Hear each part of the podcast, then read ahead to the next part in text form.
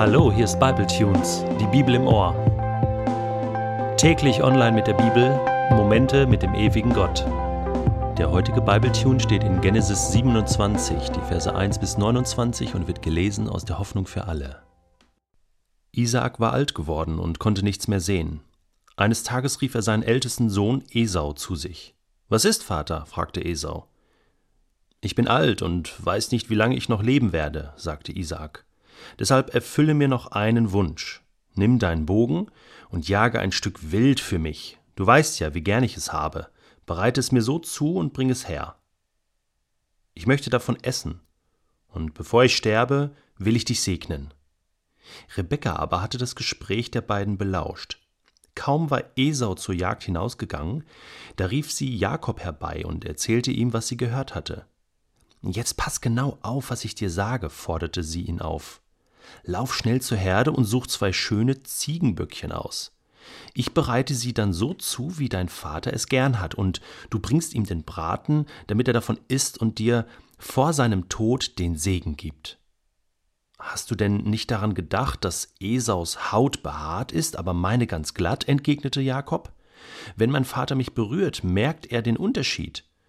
Der Betrug fliegt auf, und er verflucht mich, anstatt mich zu segnen. Rebekka aber ließ sich nicht beirren. Dann soll der Fluch mich treffen, erwiderte sie. Jetzt tu, was ich dir gesagt habe. Hol mir die Ziegenböckchen. Jakob brachte sie, und Rebekka bereitete ein schmackhaftes Essen zu, so wie Isaak es gern hatte. Sie nahm die besten Kleider Esaus, die sie im Haus aufbewahrte, und befahl Jakob, sie anzuziehen. Die Felle der Böckchen wickelte sie um die Hände und um den glatten Hals, dann gab sie ihm den Braten und frisch gebackenes Brot. Jakob ging damit zu seinem Vater und begrüßte ihn. Isaak fragte: Wer ist da?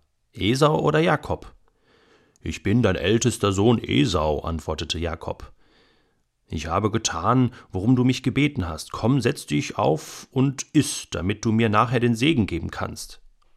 Verwundert fragte Isaak: Wie konntest du nur so schnell ein Stück Wild erlegen, mein Sohn? Der Herr dein Gott hat es mir über den Weg laufen lassen, erwiderte Jakob.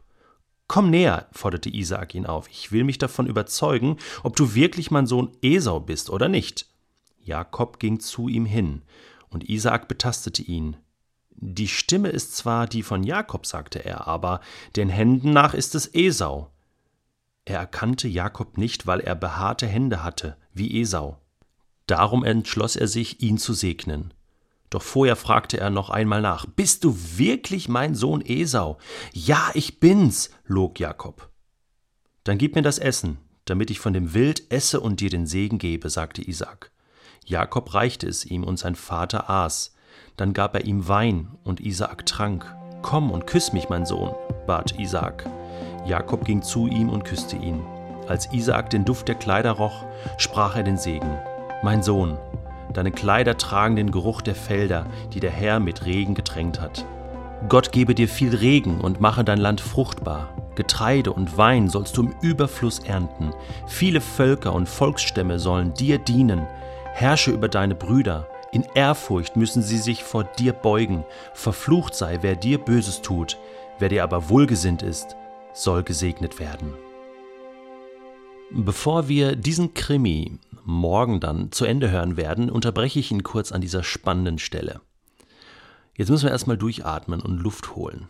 Das ist ja unglaublich, was hier passiert. Innerhalb dieser Familie von Isaak, Rebekka, Jakob und Esau. Lass uns doch mal kurz, quasi wie Sherlock Holmes, die einzelnen Personen genauer unter die Lupe nehmen. Fangen wir mal mit Isaak an. Ich meine, gut, Isaak ist alt geworden, Isaak ist blind, Isaak fragt genau nach, bist du wirklich Esau? Er prüft, er checkt, mehr konnte er nicht tun. Im Grunde genommen wird Isaak hier in diesem Fall missbraucht von seiner eigenen Frau und von seinem Sohn Jakob. Er kann ja nichts dagegen tun, obwohl er war sich ja ein bisschen unsicher.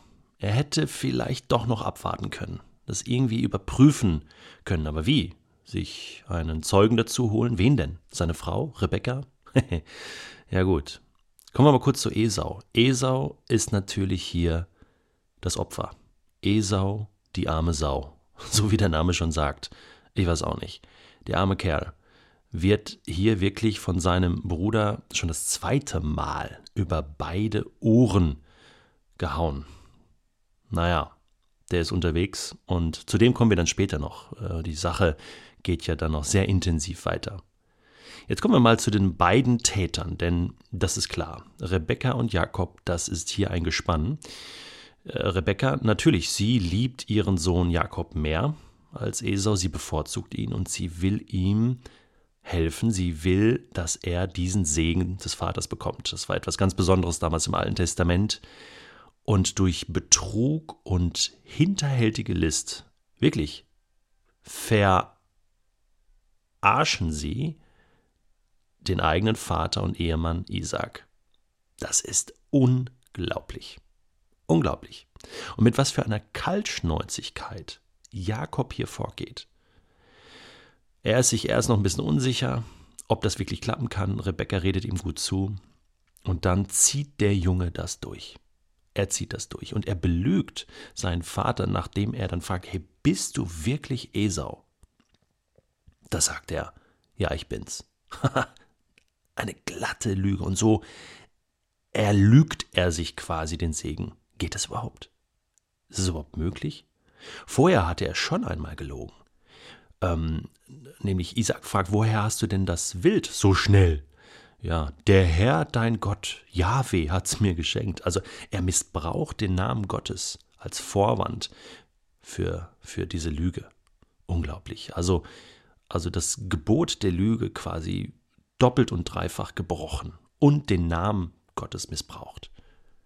Wie kann das hier gut zu Ende gehen? Ich werde die Spannung heute nicht auflösen. Morgen geht die Geschichte weiter. Ich möchte heute nur eins sagen. Das Thema Lüge scheint wirklich ein Familienproblem zu sein. Das haben wir bei Abraham schon gesehen, bei Isaac genauso und jetzt auch bei dem Enkel Jakob.